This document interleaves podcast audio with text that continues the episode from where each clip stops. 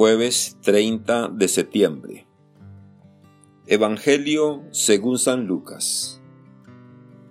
En aquel tiempo designó el Señor a otros setenta y dos discípulos y los mandó por delante de dos en dos a todos los pueblos y lugares a donde pensaba ir, y les dijo, La cosecha es mucha y los trabajadores pocos Rueguen, por lo tanto, al dueño de la mies que envíe trabajadores a sus campos. Pónganse en camino, los envío como corderos en medio de lobos. No lleven ni dinero, ni morral, ni sandalias, y no se detengan a saludar a nadie por el camino. Cuando entren en una casa digan, que la paz reine en esta casa. Y si allí hay gente amante de la paz, el deseo de la paz de ustedes se cumplirá si no, no se cumplirá. Quédense en esa casa, coman y beban de lo que tengan, porque el trabajador tiene derecho a su salario. No anden de casa en casa. En cualquier ciudad donde entren y los reciban, coman lo que les den. Curen a los enfermos que haya y díganles, ya se acerca a ustedes el reino de Dios. Pero si entran en una ciudad y no los reciben, salgan por las calles y digan, hasta el polvo de esta ciudad que se nos ha pegado en los pies, nos lo sacudimos en señal de protesta contra ustedes. De todos modos, sepan que el reino de Dios está cerca. Yo les digo que en el día del juicio, Sodoma será tratada con menos rigor que esa ciudad. Palabra del Señor. Gloria a ti, Señor Jesús.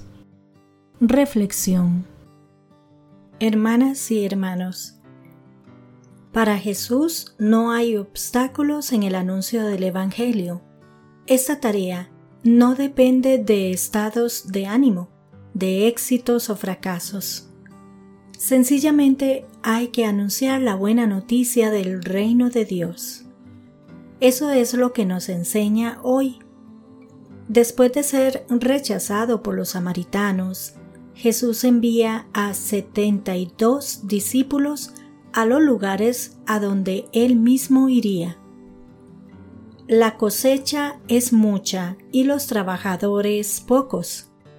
Es interesante este sentido positivo de la misión, pues el texto no dice hay mucho que sembrar y pocos trabajadores.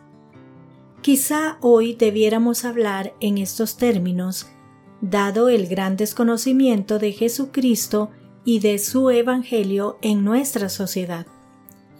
Una mirada esperanzada de la misión engendra optimismo e ilusión. Así es como Jesús quiere que asumamos la tarea de evangelizar. Pónganse en camino. En algunas traducciones esto se dice como en marcha, palabras muy significativas que indican movimiento, salida, camino, lo cual indica que para asumir la misión que Jesús nos encomienda, lo primero que debemos hacer es salir de la zona de confort, del acomodamiento en el que estamos. En ese sentido, para poder evangelizar, primero debemos ser evangelizados.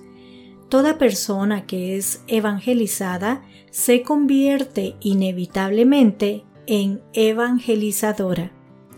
A propósito de esto, decía el Papa Pablo VI que nuestra Iglesia está sacramentalizada, pero no evangelizada. Ponernos en camino es dejarnos llevar por el Espíritu, que guiará nuestro trabajo y nos ayudará a enfrentar las dificultades. La evangelización se realiza en condiciones difíciles, como ovejas en medio de lobos, con la misión de convertir a esos lobos en ovejas. ¿Qué tienen que predicar para que esto suceda? Lo mismo que predica Jesús desde el principio, Está cerca el reino de Dios. Tienen que predicar a sus oyentes la gran noticia de que Dios está dispuesto y se ofrece a ser su rey. No solo Dios es nuestro Creador, sino que desea mantener una relación de amor muy intensa con nosotros, siendo el Rey y Señor de nuestra vida, el que guíe nuestros pasos por los caminos que Él mejor que nadie sabe que llevan al sentido, a la esperanza, a la alegría de vivir. Esta misión debe realizarse según los criterios de Jesús. El estilo misionero de Jesús tiene sus luces, que nada tienen que ver con las fuerzas mundanas. Primero, la pobreza. No lleven ni dinero, ni morral, ni sandalias. Luego viene el compartir. Unos llevan el mensaje, otros ofrecen morada y pan.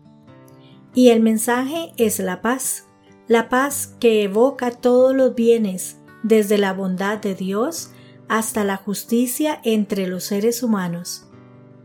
Pero no podía faltar lo que Jesús hizo toda su vida, curar, sanar, consolar, hacer presente con acciones concretas el reino de Dios. Y aunque en algún pueblo no les reciban ni acepten este sublime mensaje, antes de marcharse y después de sacudirse el polvo de ese pueblo, tienen que decirles, de todos modos, sepan que está cerca el reino de Dios. El reino ya está entre nosotros. Nosotros no lo hacemos, lo anunciamos y trabajamos en su construcción. Esta seguridad de la presencia del reino nos colma de esperanza y de entusiasmo, a pesar de tantas señales del antirreino. El Evangelio de hoy nos enseña que la proclamación de la buena noticia es una tarea que no podrá ser delegada a unos pocos especialistas. Todos los que nos llamamos discípulos y discípulas estamos llamados a esta tarea y todos nos debemos sentir responsables de ella, cada uno desde su lugar y condición.